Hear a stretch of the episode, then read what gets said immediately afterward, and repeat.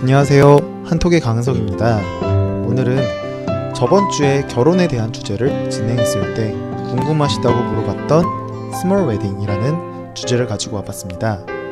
먼저 어떤 내용인지 듣고 와볼게요.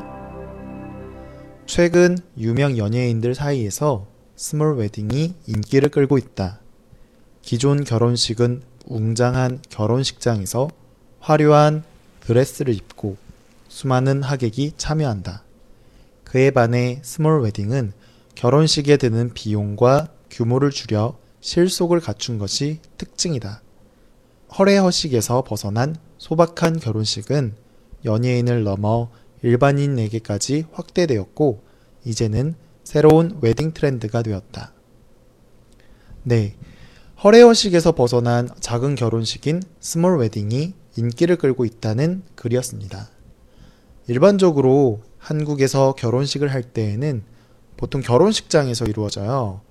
그런데 저번 주에 이야기했던 것처럼 최근에 이 결혼식장을 빌리는 게 너무 힘들어서 1년 넘게 기다려야지 결혼식장을 빌릴 수가 있어요. 그리고 이렇게 오랫동안 기다리면서 결혼식을 올리는 것이니까 예식장이 굉장히 크고 웅장하고 굉장히 예쁘게 생겼어요. 물론 가격도 엄청 비싸고요. 인생의 첫 결혼이고 제일 중요한 순간이니까 최고로 좋은 곳에서 아름답고 행복하게 결혼을 했으면 싶다. 라고 생각이 드는 건 당연한 거잖아요. 그러니까 이 정도는 지불할 생각이 있는 거죠. 그런데 웨딩몰이 예쁘고 좋으니까 그와 더불어서 드레스도 정말 예쁘고 좋은 것을 하고 싶고 또 웨딩 사진을 찍는 것도 잘하는 데서 찍고 싶고 뭐 이런 식으로 하다 보면 결혼식을 한 번 하는데 엄청난 비용이 들게 되는 거죠. 필요한 비용이고 써야 되는 비용이라면 써야 되는 게 맞긴 하지만 경제가 좋은 것도 아니잖아요. 그리고 경제도 안 좋고 돈도 많이 못 벌고 그러는데 이렇게 결혼식을 하게 되면 돈을 많이 써버리게 돼서 나중에 신혼살림 하는데 돈이 안 모이게 되는 거죠. 어, 결혼식 말고도 앞으로 계속 써야 할 돈이 산더미처럼 많이 있잖아요. 집도 사야 되고 아이가 생기면 아이도 키워야 되고 등등 까마득한 거죠. 그래도 앞에서 말했던 것처럼 평생에 한 번인 가장 중요한 순간이니까 많은 돈이 들더라도 결혼식을 하게 되는 거예요. 그런데 이제 문제는 뭐냐면 이렇게 많은 돈을 들여서 하는 결혼식이 한두 시간 만에 끝난다는 거예요. 아, 물론 결혼식을 하기 위해서 화장을 하고 준비를 하는 시간들은 아침 일찍부터 움직여서 준비해야 되고 굉장히 오래 걸리죠. 결혼식장에서 어, 축하해주는 사람들이 찾아와서 하객들이 찾아와서 인사를 하고 결혼식을 올리면 식을 올린 이후에 식사하는 분들에게 다시 또 찾아가서 인사를 드리고 하면 그날의 결혼식이 끝나는 거예요. 보통 신랑 쪽에서 한 100명 정도, 신부 쪽에서 100명 정도의 하객이 찾아오는데 이분들에게 일일이 감사의 인사를 하다 보면 결혼식이 끝나가게 되는 거죠. 그러면 또 빨리 비켜줘야 돼요. 왜냐하면 우리 다음 차례로 결혼을 하는 사람들이 있거든요. 굉장히 비싼 비용을 들여서 결혼식장을 빌려서 결혼을 하는데 시간에 쫓겨가며 결혼을 하게 되고 또 인사를 해야 하는 사람들도 너무 많아서 신랑과 신부 이 둘이 가장 행복해야 되는 그런 시간인데 그러지 못한다는 거죠. 이게 다 허례허식의 결혼식 때문에 그렇다는 거죠. 허례허식이라는 것은 허황되다.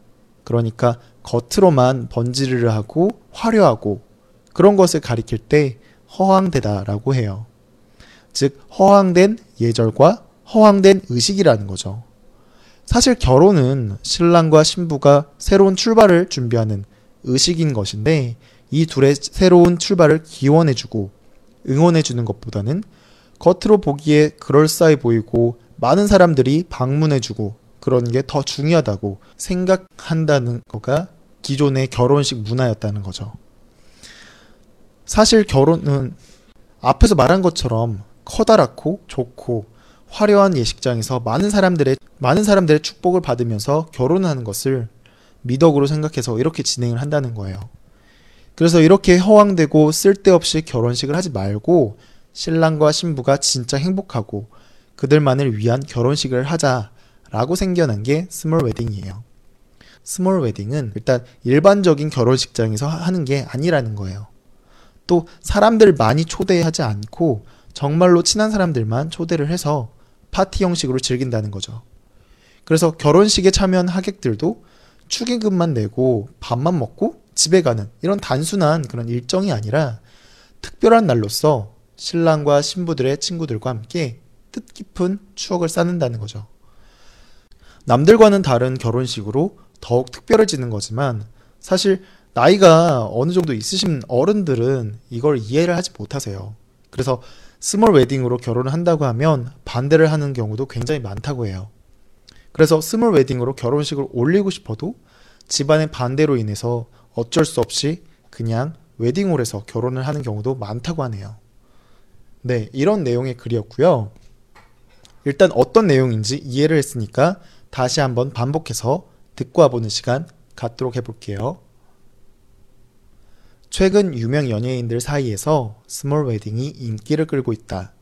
기존 결혼식은 웅장한 결혼식장에서 화려한 드레스를 입고 수많은 하객이 참여한다. 그에 반해 스몰 웨딩은 결혼식에 드는 비용과 규모를 줄여 실속을 갖춘 것이 특징이다. 허례허식에서 벗어난 소박한 결혼식은 연예인을 넘어 일반인에게까지 확대되었고 이제는 새로운 웨딩 트렌드가 되었다. 최근 유명 연예인들 사이에서 스몰 웨딩이 인기를 끌고 있다. 기존 결혼식은 웅장한 결혼식장에서 화려한 드레스를 입고 수많은 하객이 참여한다. 그에 반해 스몰 웨딩은 결혼식에 드는 비용과 규모를 줄여 실속을 갖춘 것이 특징이다.